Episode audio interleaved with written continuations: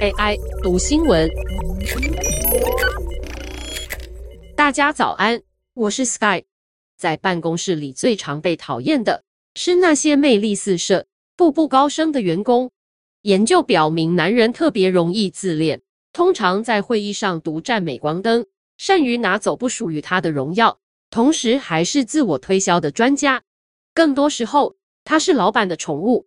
然而，他的崛起仰赖于另一种有能力、勤奋工作但平淡无奇的企业典型员工。研究发现，很多有自信的自大狂，即使不是应公司管理的枝微末节，却因为他们是有自信的自大狂而被提拔。研究人员发现，大概有五分之一的执行长符合升迁自恋者的描述，跟普罗大众相比，比重特别高。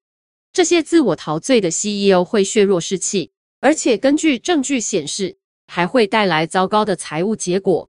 伦敦大学学院的心理学家夏莫罗普雷穆西在二零一五年于《哈佛商业评论》发表的一篇名为《最好的管理者是无聊的管理者》的文章中，为安静的奋斗者提供了有力的案例。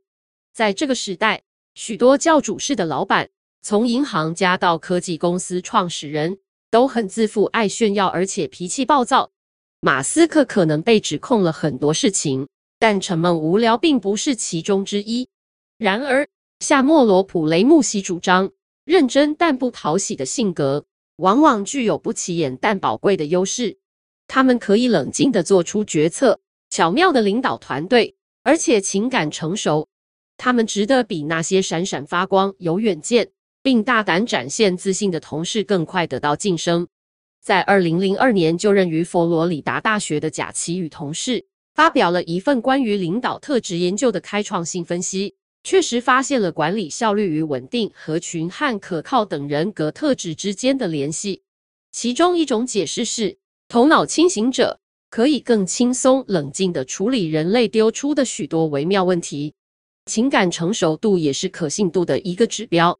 研究也发现，具有自恋等功能失调特征的管理者，更可能成事不足败事有余。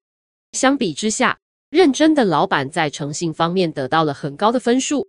随着企业声称越来越重视软技巧，例如有能力与各式各样的人良好沟通，市场也需要高情商的员工。在动荡的商业环境下，企业必须面对从经济衰退到气候变迁、流行病与战争等问题。因此，稳定的领导者会更受欢迎。在股东们的紧张注视下，执行长们必须面对为了追求成长，需要承担高风险的困难决定。而向来以快速成长、打破常规为傲的新创公司老板们，现在也竭尽所能地让自己看起来端庄、行为良好。这种趋势在政治上也很明显。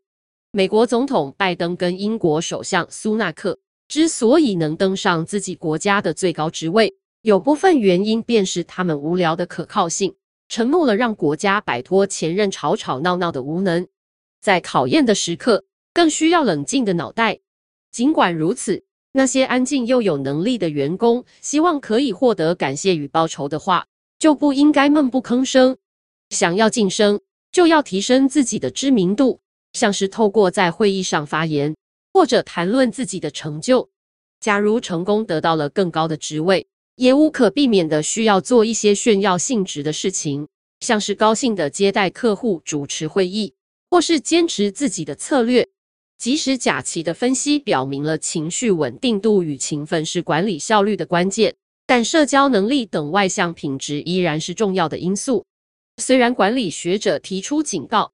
企业提拔错误人选的情形已经根深蒂固，在预设的情况下，许多平步青云的员工本身就是自恋者，靠着让上司惊艳来晋升；而爱出风头的员工们无耻的自我膨胀，也为老板们提供了一个方便的功能，给了他们捷径，无论错的有多离谱，都可以借此寻找值得晋升的候选人。许多管理者实在是太忙了。没空耐心发掘真正的人才，毕竟他们还有其他重要的事要做，像是给他们自己的老板留下好印象。以上文章选自《经济学人》，技术由雅婷智慧提供。